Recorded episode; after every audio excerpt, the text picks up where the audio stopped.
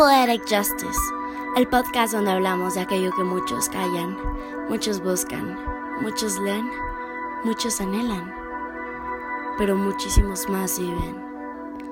Nosotros no callaremos. ¿Acaso tú lo harás? Hola a todos, bienvenidos a Poetic Justice. El día de hoy estoy muy emocionada ya que es el capítulo número 2. Y este capítulo es bastante emblemático, ya que su emblema es nuestra situación de hoy en día, la que todos vivimos, de la que nadie se salva, seas de la sociedad que seas, seas del nivel que quieras, donde vivas. Estamos viviendo una cuarentena, estamos viviendo una pandemia y por eso hemos aprendido que lo esencial de la vida y un futuro cercano puede que sea lo más importante ahora. Y ese es el capítulo de hoy. Porque la cuarentena nos ha abierto los ojos en la investigación que he estado haciendo y en lo que he observado mediante las redes sociales, mediante ver a mi familia, mediante ver la, cómo la gente reacciona, algunos lo ven color de rosa, otros simplemente están fastidiados al borde de ya no saber qué hacer con sus vidas, no saber temer, perder la esperanza, porque la cuarentena ha sido un lugar donde nos hemos conocido a nosotros mismos. Porque no solo ha sido de, ok, me quedo en mi casa, veo tres horas de Netflix, lo que sea. No, porque aprendimos a valorar lo que no se compra. Aprendimos que la salud vence al dinero. Porque hay millonarios que tienen el virus y la pandemia, hay gente pobre que no lo tiene. Y al contrario, sabemos que no hay dinero que compre la cura, porque aún no hay cura hay países que están saliendo, pero hay gente y hay científicos que afirman que va a haber un nuevo brote. Nos piden que tengamos sana distancia, pero se está librando la sana distancia a causa de que la economía está cayendo. Ya no sabemos qué hacer, no sabemos si va a haber futuro, porque primero que acababa en abril, luego que en mayo, no que ahora en junio, espera que va a terminar hasta agosto. Entonces, estamos todos fastidiados. Yo algunos más que otros, otros simplemente queriendo salir aunque sea tantito. Estamos como perros que quieren la puerta queriendo salir en cuanto se abra un poco la puerta. Pero aprendimos algo muchísimo más importante, que la mentalidad fuerte vence la ansiedad y crea nuevas oportunidades. Yo creo que ese es mi punto central de esto.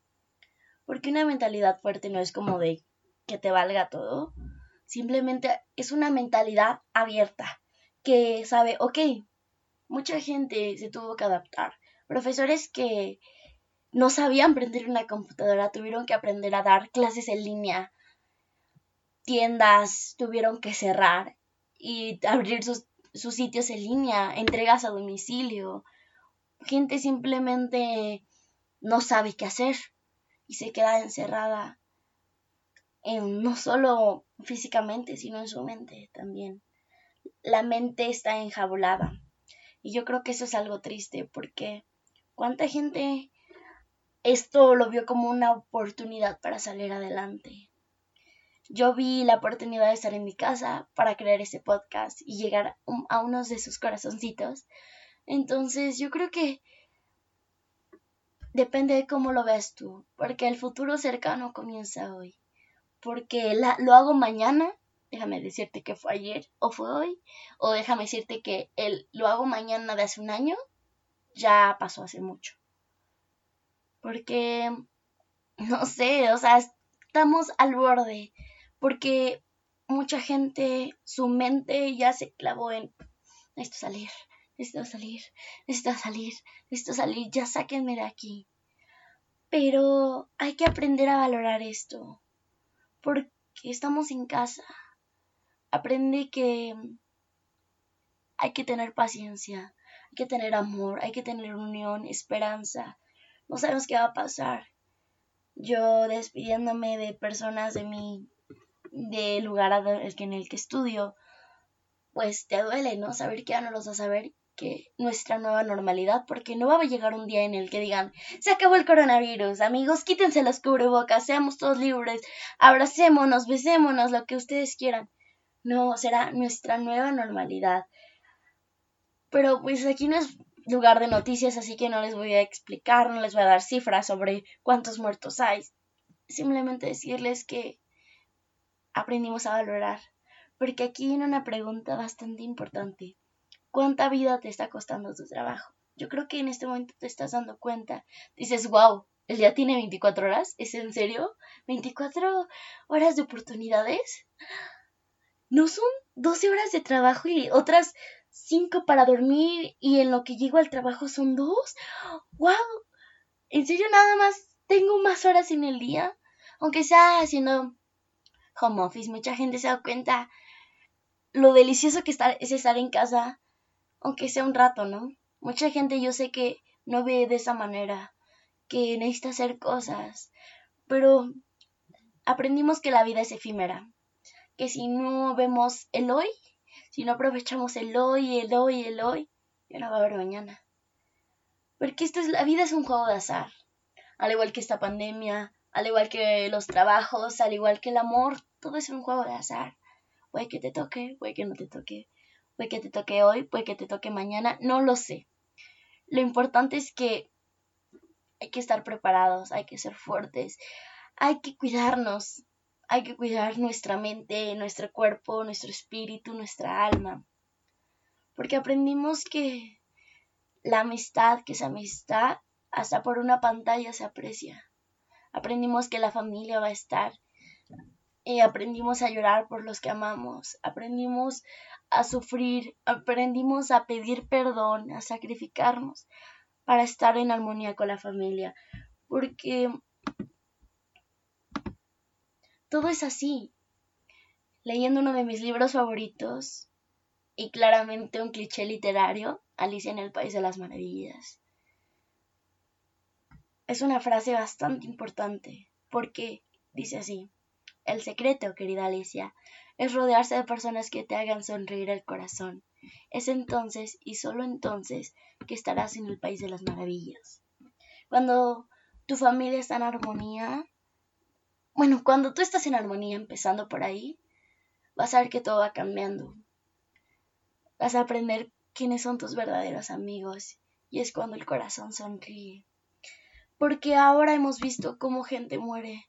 Puede que no sean tu familia, puede que sí. Puede que nos estemos muriendo, puede que no sabemos. Pero déjame decirte que la esperanza continúa. Ahora cuando acabe esto, es momento de abrazar como si no hubiera mañana. Amar como si fuéramos niños no dar rosas simplemente en un funeral, sino dar esos detalles, tomar el café. Yo tengo una amiga que quiero muchísimo y tiene como dos años que no veo y siempre es como de vámonos a tomar un café o vamos a vernos, vamos a hacer algo. Y ella siempre ha estado ahí disponible, pero yo soy como de, ay, no puedo, ay, no quiero, o simplemente me bloqueo y digo, no soy, yo no soy mucho de salir, ok, como que no. Y mi meta es cuando acabe esto decirle, vamos, no me importa qué día, la hora, las 3 de la mañana, pero vamos. Porque Ana Frank lo dijo, los muertos reciben más flores que los vivos, porque el arrepentimiento es más fuerte que la gratitud. Nos aprendimos, aprendimos a arrepentirnos. Yo aprendí que esas mañanas que tenía flojera de, ay, no quiero ir a la escuela, qué flojera, Hoy me gustaría estar en mi salón de clases, simplemente ver a mis amigos ahí sentados. Aprendí a tener gratitud por esos momentos porque pues ya me arrepentí, ¿no? Ya no, ya no va a pasar. Pero pues es lo que nos queda. Saber que la meta iba a estar. Ahora es enfocarnos en el mañana, en el ahora, en darlo todo, porque nosotros los jóvenes no somos el futuro de México, el futuro de cualquier país, del mundo, de la sociedad. Somos el ahora. Trabajar en nuestro ahora. Porque Vincent Van Gogh lo decía. ¿Qué sería de la vida si no tuviéramos el valor de intentar algo nuevo? Empieza a pintar si es lo que quieres, empieza a cantar si es lo que quieres, bailar. Puede que seas un fracaso, pero si lo disfrutas, hazlo. A mí me encanta cocinar Pero yo antes lo hacía con el modo de desestresarme o simplemente dejar todo ahí. O sea, como que cocinar era mi forma de, pues sí, ¿no? Sacar todo de mí. Pero me daba cuenta que no lo hacía ya con amor, sino lo hacía como mi distracción. Entonces mis pasteles ya no esponjaban, ya no tenían el sabor, mi comida ya no salía buena, se me quemaban o cosas así, simplemente se desbordaban mis cupcakes. Y esta cuarentena me enseñó a hacerlo con amor, o sea, aprender a amasar la masa de la pizza con amor, hacer los cupcakes con amor, el simple hecho de rayar, de ver cómo hornea, saber que hay, cuánto tiempo tiene que estar el cheesecake para que quede bonito. Entonces yo creo que eso fue lo que yo aprendí, a, dar, a tener la paciencia y dejar de hacerlo todo con tanto estrés y hacerlo con amor. Porque el amor me quitó el estrés, era mi forma, lo, lo seguía haciendo con tal de quitarme el estrés, pero con, en vez de esa mentalidad como de lo suelto todo aquí, mejor lo hago con amor. Y esta es una metáfora, esto no es como de, ok, amigos, tienen que hornear, o sea, es una metáfora de, ¿tú qué estás haciendo para...? Yo amaba hacerlo y empecé a mejorar. Al principio no era buena, ahora lo soy. Pero ¿qué estás haciendo tú? Una de las personas que más amo ama, ama pintar y dibujar. Y esta cuarentena le permitió hacerlo más porque por el estrés de la escuela no podía tanto. Alguien también muy cercano a mí quería estudiar desde hace mucho su maestría y esta cuarentena le permitió poderlo hacer. Mucha gente que tengo alrededor pudo abrir esas oportunidades. ¿Tú qué oportunidad tienes? Puede que no sea una gran oportunidad, pero ok, ¿no? Una oportunidad puede ser limpiar tu closet, puede ser ponerte aquel vestido que tienes ahí guardado y nunca has usado, o simplemente relajarte, ¿no? Tomarte ese baño largo que tanto has querido. Porque la vida es efímera, la vida se acaba en un dos por tres. Mucha gente lo sufrió, mucha gente simplemente no. Aprende a amar, ama como si no hubiera mañana. Aprende a leer ese libro que te compraste hace mucho y no has leído. Son consejos que te van a ayudar, pero ¿qué tanto nos está costando la vida? Porque lo esencial es invisible ante los, ante los ojos. Lo dijo el principito porque la salud no se puede comprar, tampoco es algo que puedas ver totalmente con tus ojos frente a tu cara. La alegría tampoco la puedes ver o la puedes comprar como tal. El amor lo puedes ver en una persona, claramente, pero no puedes ver como tal el sentimiento como digas, oh, una pócima del amor, me la tomo y voy a enamorar a todos. Ay, mira, ya con esto resuelvo mi problema de soltería, ¿no? No, la vida no es así. Porque aquellos momentos no puedes comprar familia, familia de verdad, familia que te ame. Claramente puedes adoptar lo que tú quieras. Pero las cosas no son así. La vida la tienes que aprovechar porque no sabes cuántas veces se puede simplemente desvanecer uno de mis mayores miedos antes era perder a mi familia. Claramente ahora también me aterra, ¿no? Si perdería a mi familia, pues yo creo que al principio me desmoronaría, ¿no? Pero hay un versículo en la Biblia que a mí me ayuda mucho y me ayuda mucho en este proceso, porque he aprendido que en esta cuarentena a pensar mucho, a filosofar, pero he llorado muertes que aún no suceden, he llorado recordando a personas, Simplemente me he reído recordando momentos. Pero este versículo me enseñó a soltar, que dice, Dios dio y Dios quitó, y bendito sea su nombre. Eso está en Job 1. Entonces sí, a mí eso me ayudó a soltar mi miedo de, ok, puede que mañana no estén, pero hoy los voy a amar como si no hubiera mañana. Entonces, sí, para ti que no estás aprovechando o qué quisieras aprovechar más. Porque la vida es efímera, es lo único que te quiero decir, la vida es efímera, la vida se agota, la vida duele, la vida te quebranta, no sé, puede que el amor no te esté sonriendo, ok, apuesta por el amor. Pero es eso, porque no sabemos cuánto día nos queda. Puede que tú tengas la mentalidad de la reencarnación, ok, aceptable, ¿no? Digas, no tengo más vidas, pero no sabemos si en tus siguientes vidas vas a tener a esas personas alrededor de ti. Así que yo el único consejo que te doy es arriesgate, porque vida solo hay una. Porque hay una frase que les quiero leer que dice, la vida a veces duele, a veces cansa, a veces hiere. No es perfecta, no es coherente, no es fácil, pero a pesar de todo, la vida es bella. Y la vida es hermosa. Aprende a valorar todo eso. Aprende a simplemente ser feliz en lo poco y serás feliz en lo mucho.